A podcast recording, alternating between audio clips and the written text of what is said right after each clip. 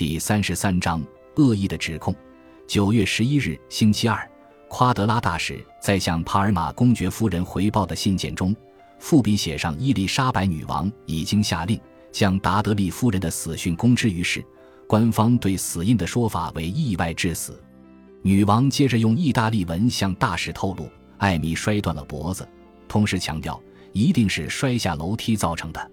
臣子们对此事的反应，女王早已了然于心，因此她在第一时间下令验尸调查，同时也猜测到达德利将深陷风暴，她马上与这起意外切割，坚持要达德利离宫回去住在秋园宅邸。在那里等待验尸官的判决。罗伯特·达德利对于这一切感到极为震惊，也对自己的未来忧虑不堪。他和多数人一样，认为艾米是遭人谋杀。尽管对妻子之死并没有表现出太多惋惜之情，他依然非常积极地调查背后的死因。这不单单只是因为他想要将犯人绳之以法，他还希望可以还身为主嫌的自己一个清白，排除任何共谋关系。因此，他不断坚持要进行最精密的调查。他知道，证明自己无罪唯一的方式就是找到真凶。但空想总是比实际成果容易。九月十日，托马斯·布朗特抵达库姆纳宫，却发现等着他的不仅有主公的信，还有准备调查死亡现场的验尸官与陪审员。布朗特告知达德利最迫切的希望，要他们不择手段彻查到底。他回报主公达德利。表示成审法官尽管是个乡下人，但在我见过的人之中，算是聪明有能力。我对他们的调查行动有信心，就算有任何缺失，也能表现完美，和他们的聪明才智一样。我听说调查小组中有人与安东尼·佛斯特为敌，因为他们的智慧，上天让他们产生歧义。坊间则早已出现传闻，指佛斯特是达德利的共谋。接着。布朗特与住在库姆纳宫的人士讨论这场悲剧，但他唯一能向达德利回报的，就是这些人说的都和稍早前房东说的一样，宣称女主公非常坚持要她的仆人们都去逛市集，借口想要留下的人都会引发她的怒火。于是他又重述了一次达德利夫人与欧丁塞尔太太之间的争吵。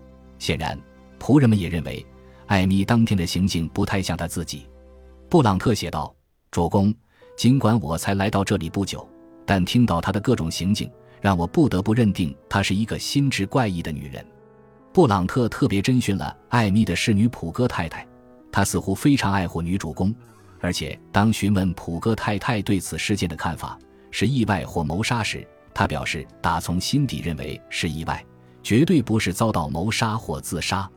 达德利夫人品行优良，是个贞洁的妇人，每天都会潜心祷告。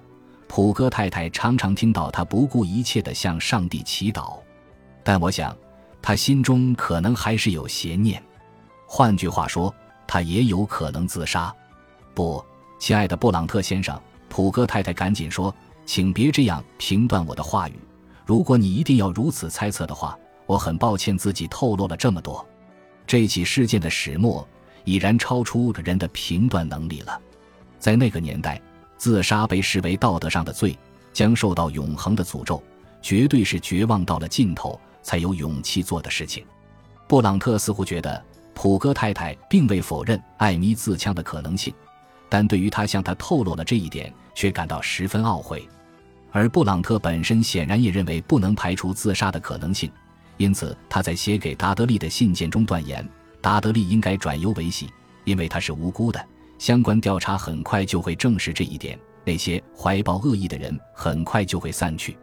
验尸官正在进行调查工作时，女王减少在公众面前露面的机会，大多时间都关在房中，隐藏她的焦虑，不让臣子们看见。几次出现时，她都显得苍白又激动。至于在秋园这边，达德利也焦虑地发愁，为即将揭晓的调查结果感到激动又无助。宫中流言漫天，他的政敌则擅自揣测定论。坐看达德利发愁，达德利发现日日赋闲在家也是一种折磨，因为他有幸得以见客，可以听闻到各种传言。其中一位访客是他的裁缝师，来为他定做丧服。他最害怕的，不是永远成为弑妻案最大的嫌疑犯，尽管这已经是够严重的后果，他最怕的是女王再也不愿意见到他。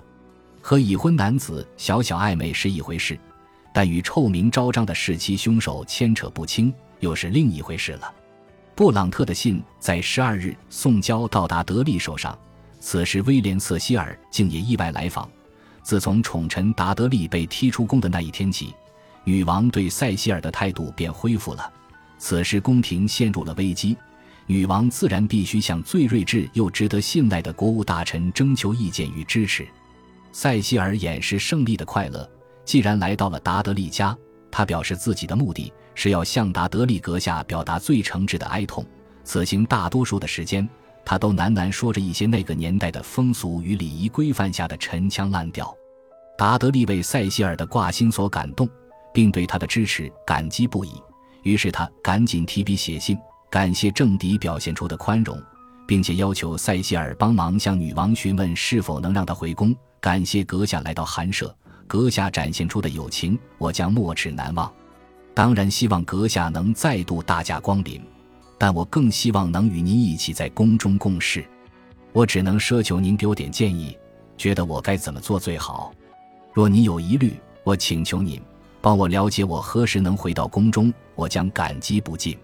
对于我的态度突然大转变，我感到抱歉，但我已经回到秋园一段时日，梦中想起过去，那多么遥远啊！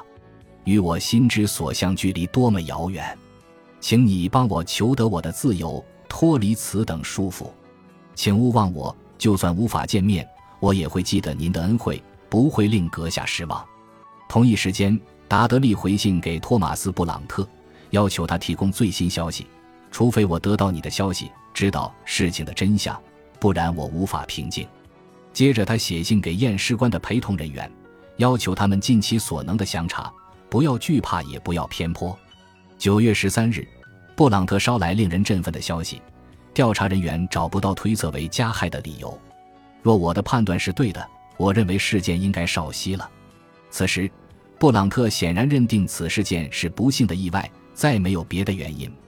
正在等待判决的达德利因而提笔写信给陪审团主席史密斯先生，想要了解一点官方调查的进度，但史密斯先生却含糊其辞。在这段时间。达德利先生收到了七舅亨丁顿伯爵寄来的慰问信，上面写着：“透过信件，听闻了您妻子的不幸。尽管如此，但这不啻是一件好事。让一个痛苦的人变得开怀，从有限的生命升华为不死之身，从惴惴不安的生命中总算得以安宁。只要敬爱着神，他将会为我们选择最好的道路。这些都是对痛失亲主者常用的话语。”也不难看出，艾米的家人对于他死亡的消息，保持着一种从痛苦中解脱的态度。达德利受到的折磨，并没有笼罩他太久。几天后，验尸官宣布艾米的死因为意外身故。我们并不知道正确的判决用语，因为这起调查的所有文件都已不复存在。一名顾问表示，女王方面认为这份判决不容置疑。至于塞西尔与其他臣子，包括罗伯特·达德利的七舅亨利·希德尼爵士看法也一致，但对达德利本人来说，这样还不够。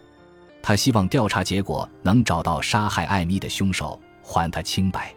他认为此事件可能还有让人另作他想的空间，因而十分忧虑。于是他提名第二位陪审员进入陪审团名单，让调查行动持续进行。然而，女王明显的宽心许多。他认为一次调查行动便已足够，尤其是验尸官早已宣告达德利与此意外完全无关。女王毫不犹豫地将达德利召回温莎古堡，恢复了对他完全的宠爱，同时清楚表明，对他来说此事件已经落幕。但为了表达尊重，他要求宫廷上下为艾米·达德利致哀一个月。然而，其他人对于达德利是否无罪就不是这么肯定了。大多数的人都对他妻子之死感到震惊不已，但少数人却不太意外。毕竟流言纷飞，多数人都认为，呈在法官面前的证据，并不足以证明女王的宠臣无罪。意外事件背后真正的真相正等待世人去解开。九月十七日，一位大名鼎鼎的清教部长托马斯·列佛他是科芬特里教区牧师，也是舍伯尔尼医院院长，写信给地方议会，通知他们在英国的这个地方，到处充满了对达德利夫人之死严重又危险的臆测与怨言，请务必要进行最彻底的调查，找出背后的真相。尽管达德利厚葬了夫人，民众的观感依然持续。许多人认为达德利夫人的遗体是以迅雷不及掩耳的速度被埋葬在库姆纳宫附近的教区，但因为教堂资料遗失，已经找不到证据。九月二十二日，艾米的遗体静静躺在牛津的格洛斯特学院，就在那里，就在那天，她在牛津的圣玛丽教堂下葬。女王派了好友诺丽斯小姐代表她出席。达德利并未参加太太的丧礼，因为当时英国的惯例。规定追思的人必须与死者同一性别。一五八四年时的莱斯特协会公报，只称丧礼中的牧师在演说中提及这名女子遭到谋刺身亡，令人惋惜。然而现代留存的资料中并没有提及这一点。到了二十世纪，有人寻得艾米达德利的棺木，将其掘出开棺验尸，但却只看到一堆灰尘。感谢您的收听。喜欢别忘了订阅加关注，主页有更多精彩内容。